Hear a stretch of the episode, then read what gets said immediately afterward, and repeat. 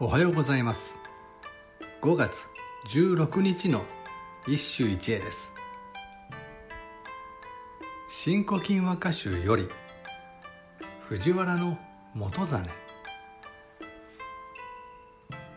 夏草は茂りにけりな玉ぼこの道行く人も結ぶばかりに。夏草は茂りにけりな。玉ぼこの道行く人も結ぶばかりに。昨日までは純白の美しい卯の花をご紹介したが今日は一転して夏草の歌である。特に限定したものではないので要するに雑草の類である。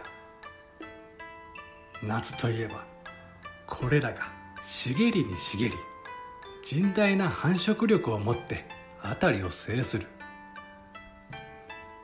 この季節に花の歌が割に少ないのは草草に埋もれてしまっているせいかもしれない。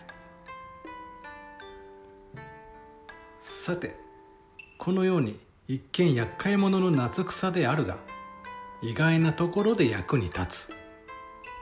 何かといえば目印だ。道を行く旅人一歩知らない土地に踏み込めば帰り道などわからなくなる。そのために夏草を結び印としたのだ。しかし歌の世界は風流であるが果たしてこれが実用に耐えただろうか？自分と他の夏草の区別がつくだろうか？帰るまでに埋もれてやしないだろうか？とこのように野暮に考えては歌は生まれない。ちなみに夏草を結ぶことには旅の安全祈願の意味もある。以上今日も素晴らしい歌に出会いました。